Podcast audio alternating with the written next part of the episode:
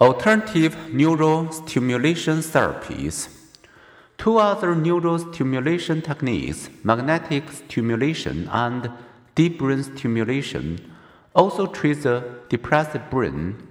Magnetic stimulation, depressed mood, sometimes improve when repeated pulses surge through a magnetic coil held close to a person's skull.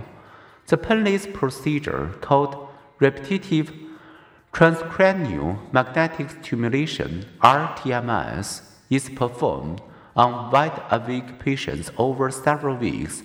Unlike ECT, the RTMS procedure produces no brain seizures, memory loss, or other serious side effects aside from possible headaches. Several initial studies have found RTMS to be a promising treatment with results comparable to antidepressants.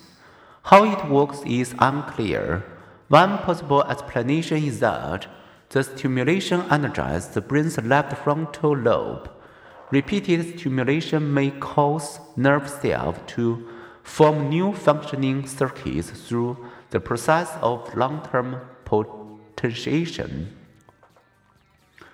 Deep brain stimulation. Other patients whose depression has resisted both drugs that flood the body and ECT that draws at least help the brain have benefited from an experimental treatment pinpointed at a brain depression center.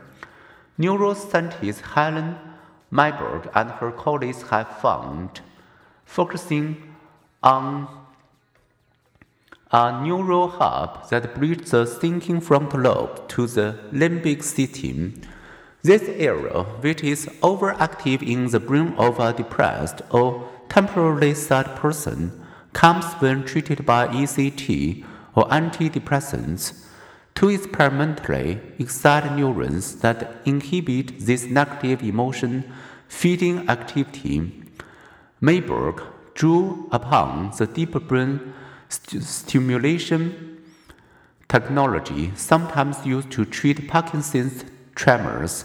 Since 2003, she and others have treated more than 100 plus patients with deep brain stimulation to the Neuroscience Center.